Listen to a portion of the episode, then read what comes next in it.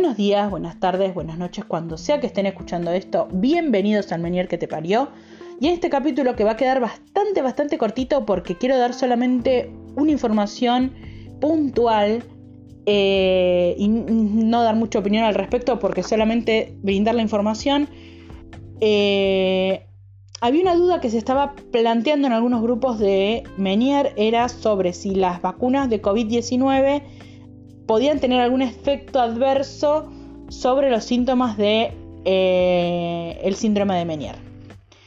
Yo hoy tenía turno con la otoneuróloga y aproveché a hacerle esta pregunta porque acá en la ciudad autónoma de Buenos Aires la campaña de vacunación ya está llegando a una etapa donde a mí ya me correspondería vacunarme por comorbilidad, que no tiene nada que ver con el Menier, sino de que es porque soy obesa tipo 2 es decir, mi IMC es mayor a 35 y por eso en esta etapa me correspondería vacunarme.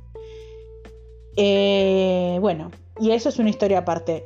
Entonces, bueno, le hice la pregunta esta que aparecía en los grupos de, de Menier. Y lo que me contestó mi otoneuróloga es que me vacune tranquila, que no hay ningún estudio, ni investigación, ni paper a nivel nacional ni a nivel internacional que mencionen que estas vacunas contra el COVID puedan afectar negativamente al síndrome de Menier. Tampoco le afectan positivamente, o sea, no te lo va a curar, no te lo va a empeorar. Sencillamente sirve para protegerte contra el COVID, nada más. Así que eh, me dijo que me vacune tranquila. Así que quería transmitirle esto porque por ahí ustedes tienen este síndrome o tienen un familiar eh, que tiene este síndrome y que se quiere vacunar o tiene miedo de vacunarse y no sabe qué hacer y por ahí el turno con el otoneurólogo es lejano a la fecha porque hay pocos otoneurólogos o porque no puede sacar turno por el motivo que sea, ya sea porque la obra social no le da, o porque en el hospital no hay otoneurólogos, o porque su otoneurólogo se enfermó, entonces tienen que reprogramar el turno. Ya saben todas las cosas horribles que pasan con esto de la, de la pandemia, con el tema de los turnos médicos. Así que bueno, eh, me pareció súper importante brindar la información, más que nada porque estamos todos en esto de que uno por algún motivo, ya sea por cuestiones laborales, por cuestiones de, comorbilidades, por cuestiones de edad, se tiene que vacunar y tiene este síndrome, eh, es normal que nos, nos haga ruido de decir, uy, pero ¿y si tiene algún efecto secundario que me haga mal a lo que tengo? Y bueno, por ahora no hay ninguna prueba de que haya efectos adversos hacia el síndrome de Meniers. Así que no se preocupen, si tienen que vacunarse y pueden hacerlo, háganlo. Nos tenemos que seguir cuidando y las vacunas va a ser lo único que nos va a sacar de esta cuarentena y de las restricciones y de todo eso. Así que hay que darle para adelante, vacunarse lo antes posible, ponerle onda y seguir adelante, gente. Así que bueno, quedó súper, súper cortito el audio. Sé que em, yo mis capítulos los suelo hacer de 20 minutos, pero es porque cuelgo hablando.